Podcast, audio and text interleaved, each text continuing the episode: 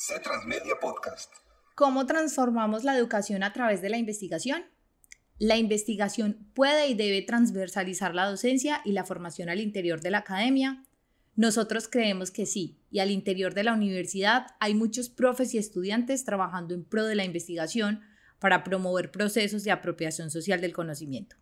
Y para hablar acerca de esto que nos cuentas, André, tenemos un invitado muy especial el profesor Elmer Quintero Vergara, doctor en Ciencias de la Educación y líder del grupo de investigación Currículo, Universidad y Empresa, un grupo de investigación que hace parte del Departamento de Estudios Educativos de la Facultad de Artes y Humanidades de la Universidad de Caldas.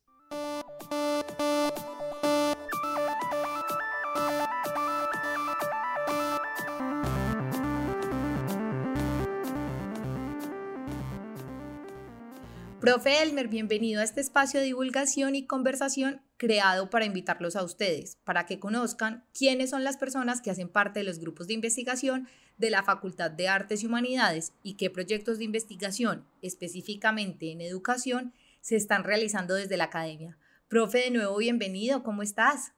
Primero que todo, pues agradecer eh, esta invitación. Muchísimas gracias por, por invitarme, eh, no como persona, sino como parte de el grupo de investigación, currículo, universidad y empresa.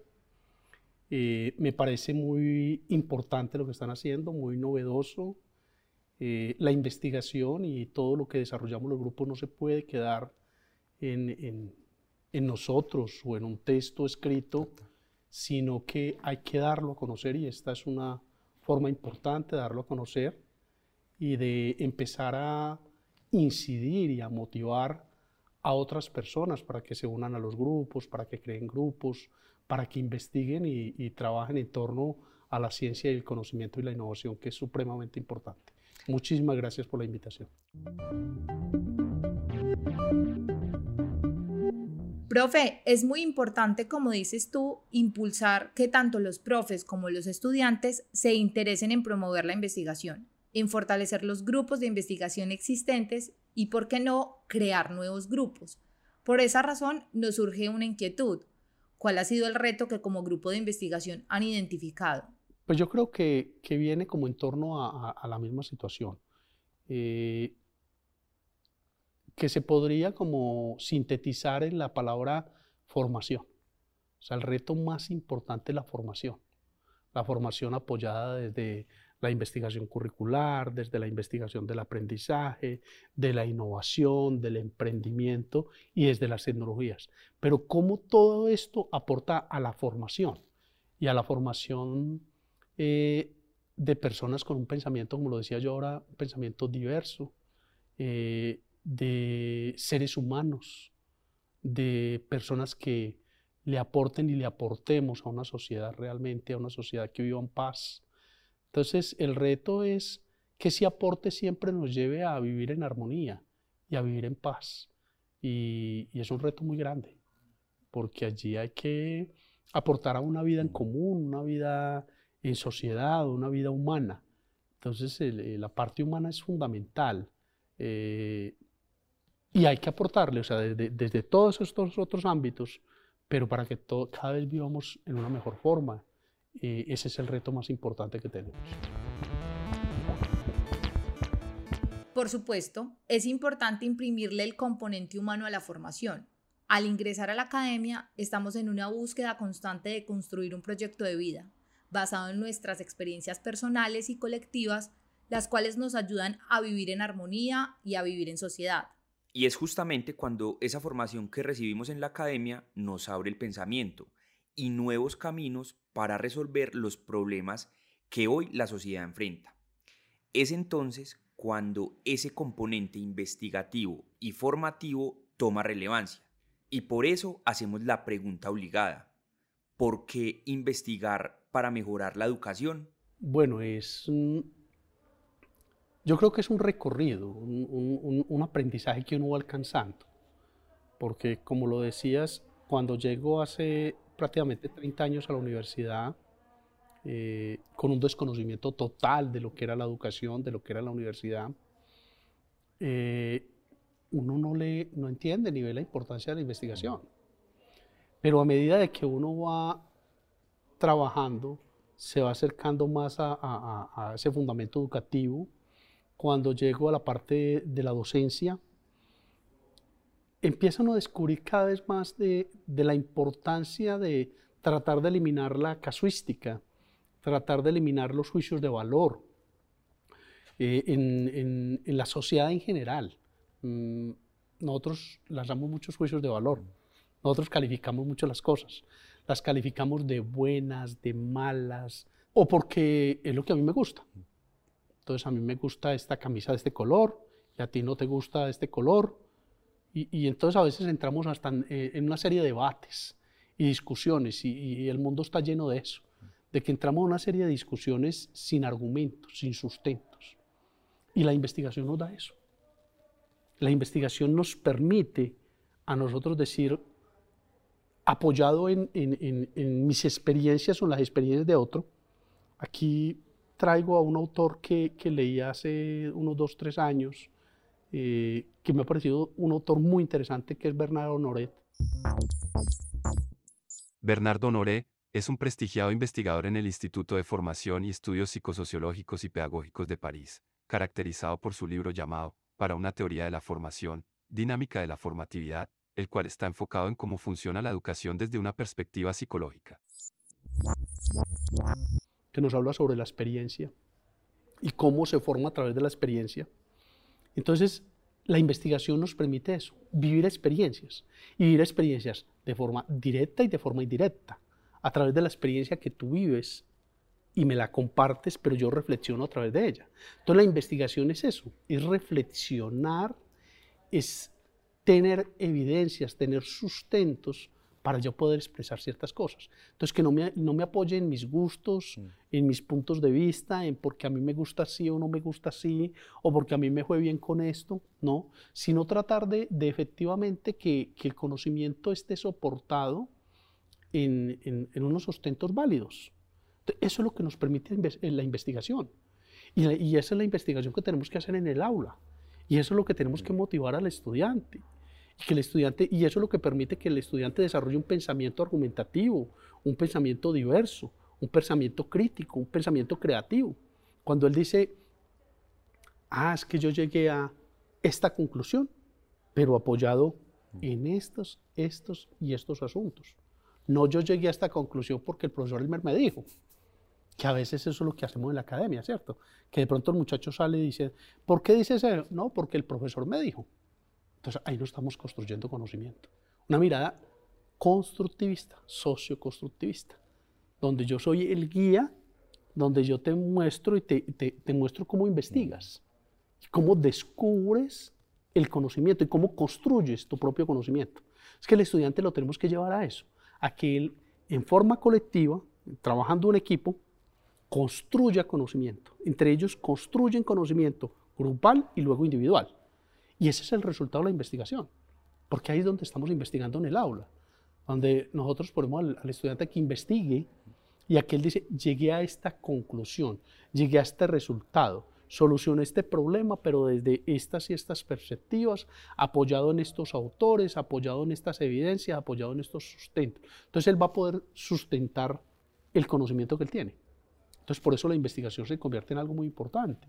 Y ahí es donde yo empiezo a rescatar y a ver la importancia de la investigación, ¿cierto? Porque a veces yo decía, en, mis inicios y por desconocimiento yo decía, pero ¿y por qué un docente tiene que investigar? O sea, ¿por qué decimos que el docente investigue? Porque es que es lo que me permite a mí ir al aula de clase con los sustentos de por qué debemos de trabajar ciertas cosas, del sustento de saber uno decir, bueno, el estudiante debe de aprender tales cosas los objetivos de aprendizaje que se quieren alcanzar son estos, pero no simplemente porque un currículo lo diga, porque un libro lo diga o porque alguien le diga, sino porque yo digo, si yo quiero que el estudiante logre esta formación, lo que hay que trabajar es esto, que él aprenda esto para que logre la formación. Y eso se logra a través de la investigación.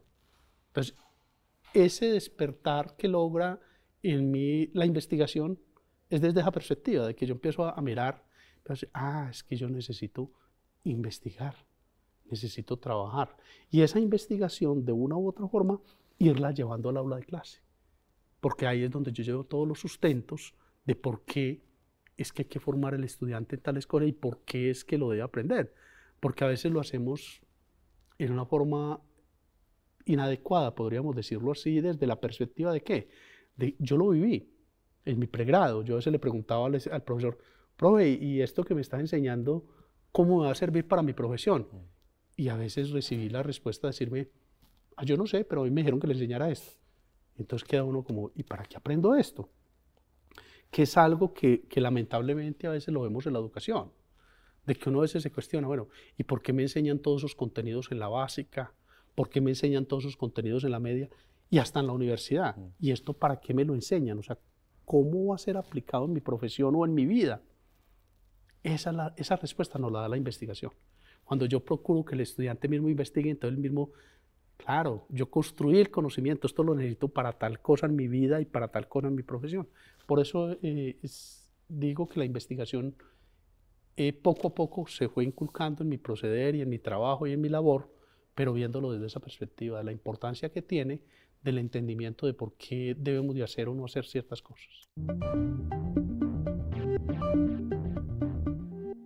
Preguntar es entonces ese acto que impulsa y promueve el espíritu investigativo y formativo. Buscar las respuestas a esas preguntas es la manera de empezar a conectar y descubrir el mundo que nos rodea y habitamos. Y encontrar los resultados a esas preguntas investigativas es lo que en realidad genera el nuevo conocimiento, con el objetivo de incentivar un pensamiento crítico en donde dialoguen estudiantes, docentes y la sociedad en general. Y es que el mundo de hoy se transforma a pasos agigantados y como ciudadanos de este mundo debemos adaptarnos a esos cambios. Las tecnologías de la información y las comunicaciones son hoy una herramienta que nos acerca a las personas y a los acontecimientos de un mundo globalizado. Hablando de esto, profe y Dani, y teniendo en cuenta que una de las líneas del grupo de investigación Currículum, Universidad y Empresa son las TIC, ¿cómo influye o se vincula el grupo de investigación con las tecnologías de la información y las comunicaciones? Bueno, a mí me parece que, que, lo transmedia es fundamental. En este momento es, es, fundamental, es supremamente importante. Y creo que lo que, desde mi perspectiva, lo que debe de hacer el grupo, desde, desde el grupo, es, como lo he venido comentando ahora, es mirando toda la parte tecnológica desde la perspectiva educativa. O sea, cómo nosotros nos podemos vincular al Centro de Investigación Transmedia, cómo nosotros nos podemos vincular a muchas investigaciones que tengan que ver con las tecnologías, podríamos decirlo aportando esa perspectiva de las tecnologías como mediadores pedagógicos. Mm, no lo veo tanto que nosotros lo investiguemos desde, desde, la parte tecnológica, ¿cierto? Cómo desarrollo un mejor software, cómo hago una mejor presentación, cómo esta presentación puede llegar a la gente para llevar estos contenidos, sino cómo esa presentación que estamos montando y esos contenidos que vamos a llevar, cómo lleva el componente pedagógico y educativo. O sea, cómo hacemos para que esto efectivamente dé ese impacto en la formación, pero desde la perspectiva educativa, no desde las tecnologías por las tecnologías. Porque ahí es donde a veces yo lo veo desde esa perspectiva, ¿cierto? Que se reúnen, por decir algo, personas que conocen muy bien el desarrollo del software, eh, las plataformas que requieren, eh, la velocidad que se requiere, el internet, no sé qué, eh, saben muy bien de, una serie de, de, asuntos tecnológicos. Pero cuando llegamos a la parte pedagógica, educativa, ¿y cómo llegamos allá? Lo que te decía ahorita que nos mostró un poquito la pandemia. Una cosa es, por decir algo, en la presencialidad, por ponerte un ejemplo, en la presencialidad eh, yo trabajo una clase eh, dos, tres, cuatro o cinco horas con los estudiantes. Entonces, allí se dan muchos espacios donde al estudiante lo puedo, podríamos decir, cautivar las tres o las cuatro o las cinco horas. Porque el profesor dice un chiste, porque el estudiante lo dice, porque nos paramos un momento, porque nos cambiamos de posición, eh, porque interactúa el profesor con el estudiante, los estudiantes entre ellos, porque a veces eh, se dan esos espacios cuando tú le dices algo a tu compañero o tu compañera en un momento y no te desvinculas del curso. O sea, sigues en la clase y tú le preguntas a tu compañero, le dices a tu compañero a tu compañero, ve esa camisa lo bonita, mira tal cosa. Entonces, hay unos espacios que podríamos decir de, descanso en, en, el mismo proceso. Entonces, por eso tú estás ahí dos, tres, cuatro, cinco horas. En la parte, cuando estoy en la parte tecnológica trabajando, o podríamos decir con el apoyo de las tecnologías en la parte virtual, ya no ocurre lo mismo ya esos espacios son distintos. Ya tú no estás con tu compañero a un lado y si te paras y vas al baño cuando vuelve, ahí nadie te pone al día. E, esas son las partes que tenemos que pensar. O sea, un asunto es trabajarlo presencial y otra forma es trabajarlo con el apoyo de las tecnologías. Son, son asuntos distintos. Los tiempos son distintos, los espacios son distintos. Y eso no lo hemos podido comprender. Y lo, estamos comprendiendo en una forma muy diferente, por decir algo la utilización que estamos haciendo ahorita, por ejemplo, del chat, eh, no es adecuado. A veces a uno le mandan al celular algo, pero le mandan algo que preguntándole que necesitan la respuesta ya. Y se les olvida que los tiempos ahí son distintos. Tú me mandas al WhatsApp algo ya y yo lo veo mañana. Y mañana te contesto. Pero es que son tiempos distintos, o sea, la comunicación es distinta, los tiempos son distintos. O sea, tú me escribes hoy, yo te contesto mañana, tú me contestas pasado mañana, y el tiempo es inmediato, inmediato. Yo lo vi, inmediato te contesté. Tú lo viste al otro día, inmediato me contesté. Pero se fueron en, tiempos reales, se fueron dos días. Entonces, mire ese, ese uso que le estamos dando. No, si tú necesitas que te dé una respuesta inmediata, llama a mí. Se nos está perdiendo la parte de la, de la interacción, de la interacción como tal. Entonces, mira que eso es algo que tenemos que mirar en la parte de las tecnologías y del trabajo que ahí es donde tenemos que dar el aporte educativo y pedagógico, donde tenemos que mirar esos aspectos. Por ejemplo, hay, un término que, que es la, la, interactividad, que los ingenieros eh, lo manejan como la comunicación a través de las tecnologías, la interactividad. Desde la perspectiva educativa y pedagógica es muy diferente. La, la interactividad desde la perspectiva educativa y pedagógica es la siguiente. Es cuando yo estoy preparando mi clase, yo tengo que estar pensando en mis estudiantes. Yo no puedo pensar en la enseñanza como tal, sino en el aprendizaje. O sea, ¿qué tengo que hacer en esta clase para que mis estudiantes aprendan? Entonces yo pienso en mis estudiantes. Es que son estudiantes de primer semestre, es que son estudiantes de segundo semestre, son estudiantes que tienen estos aprendizajes previos, los objetivos de aprendizaje que yo quiero alcanzar en ellos son estos. Entonces yo pienso en ellos, preparo mi clase. Cuando el estudiante desarrolla una actividad, está pensando en el profesor y no en el profesor por el profesor, ni en las ideas ni en el punto de vista del profesor, no, sino en la guía que el profesor nos dio. Y de pronto te ha ocurrido, tú te pones a hacer un trabajo y dices, pues a ver cuál fue la guía que me dio el profesor, el profesor dijo esto, el profesor dijo que leyéramos tal texto, el profesor... Esa es la interactividad, que es una mirada muy distinta desde la perspectiva tecnológica. Entonces ahí es donde tenemos que dar el aporte desde el grupo, desde la, desde, desde la perspectiva educativa y pedagógica. Ese es un ejemplo. Es decir, venga, es que eh, el, el, asunto es distinto. El asunto hay que mirarlo desde esta perspectiva. ¿Por qué? Porque allí vamos a estar diferentes profesionales trabajando, diferentes personas con diferente formación. Entonces, los unos dan sus aportes tecnológicos. Eso es trabajar en un equipo colaborativo. En equipos colaborativos y en equipos cooperativos que son dos cosas distintas.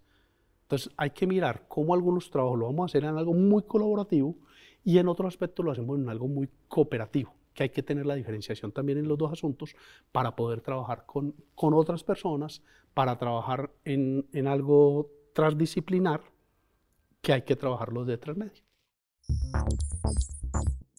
El trabajo colaborativo es el que se realiza por un grupo de personas, haciendo aportes desde sus conocimientos e ideas coordinándose hacia un resultado en común. Mientras que el trabajo cooperativo se basa en el aprendizaje por medio de la ayuda de cada miembro del equipo entre sí, para que el conocimiento sea impartido por los mismos integrantes del grupo. Desarrolladores, ingenieros, comunicadores, filósofos, sociólogos, abogados, administradores, negociadores, estudiantes, docentes y por supuesto diseñadores, todos trabajando conjuntamente y con diversos puntos de vista. Esto permite generar un diálogo de saberes que contribuye a solucionar problemáticas complejas de nuestra sociedad a través de soluciones innovadoras. como sucede hoy con nuestro Centro de Investigación C Transmedia. André, estamos hablando de transdisciplinariedad, ¿cierto? Total. Nuestra misión como centro de investigación es generar nuevo conocimiento sobre las relaciones transdisciplinares entre el arte, la ciencia, el diseño, la educación y la tecnología, a través de la investigación aplicada en el desarrollo de proyectos, programas y actividades que permitan dar solución a los desafíos y problemas del sector educativo, público y productivo. Profe, ¿por qué otra razón crees que es importante la transdisciplinariedad? Bueno, ese es un tema eh, fundamental, es un tema supremamente importante eh, que tiene una relación con lo que planteaba también hace un momento cuando te hablaba de, del pensamiento diverso, que es algo que, que todavía yo creo que como que no hemos trabajado mucho en, en este contexto, en el contexto colombiano. Es, es, fundamental, es fundamental porque cuando trabajamos con otras personas que tienen forma de, de ver el mundo diferente, de pensarlo distinto. Porque cuando yo me siento eh, a mirar eh, un objeto de estudio, entonces yo me siento con un ingeniero, yo me siento con un médico, yo me siento con un abogado, yo me siento con un administrador, yo me siento con un educador. Estamos viendo, el mismo objeto de estudio, pero lo estamos viendo desde diferentes enfoques, desde diferentes perspectivas. Y entonces ahí es donde es importante el trabajo en equipo, donde tú no muestras desde dónde lo estás viendo, desde dónde estás viendo ese objeto, qué fortalezas le ves, qué debilidades, eh, cómo lo puedes abordar. Miras unas propuestas, la otra persona, el otro profesional mira otras y así cada uno de nosotros. Así no, así no seamos profesionales en el campo pues, de título universitario porque también hay profesionales que no tienen título universitario, ¿cierto? Que esa es la otra mirada también importante. Y ahí es donde tenemos que involucrar la sociedad. Y eso, y eso se mira un poco desde la perspectiva empresarial, ¿cierto? Que a veces no lo entendemos. Esos pequeños detalles, y era una mirada distinta. Es lo mismo un objeto de estudio. Ese objeto de estudio, las personas lo pueden mirar diferente. Las personas del común, la sociedad. Cuando nosotros vamos al campo a aportar, pero vamos desde la ciudad sin conocer el campo, sin conocer nada, a querer decirle a ellos qué es lo que tienen que hacer.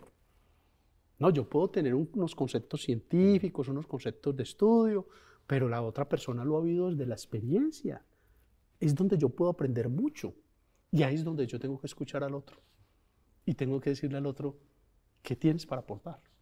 Se Transmedia Podcast. Hoy, después de escuchar al profe Elmer, quiero concluir con una frase del científico e investigador Benjamin Charifker. Benjamin Rubén Charifker Podolsky es un químico e investigador científico nacido en Buenos Aires, Argentina, pero nacionalizado como venezolano. Es exrector de la Universidad Simón Bolívar de Venezuela, donde ejerció la gerencia en la educación superior y en el análisis y diseño de políticas públicas en ciencia, tecnología y educación superior quien dice lo siguiente, la investigación es para la búsqueda de la verdad, generación de conocimiento, resolución de problemas y formación de recursos humanos. Y termino citando a la científica y astrónoma colombiana Andrea Guzmán Mesa.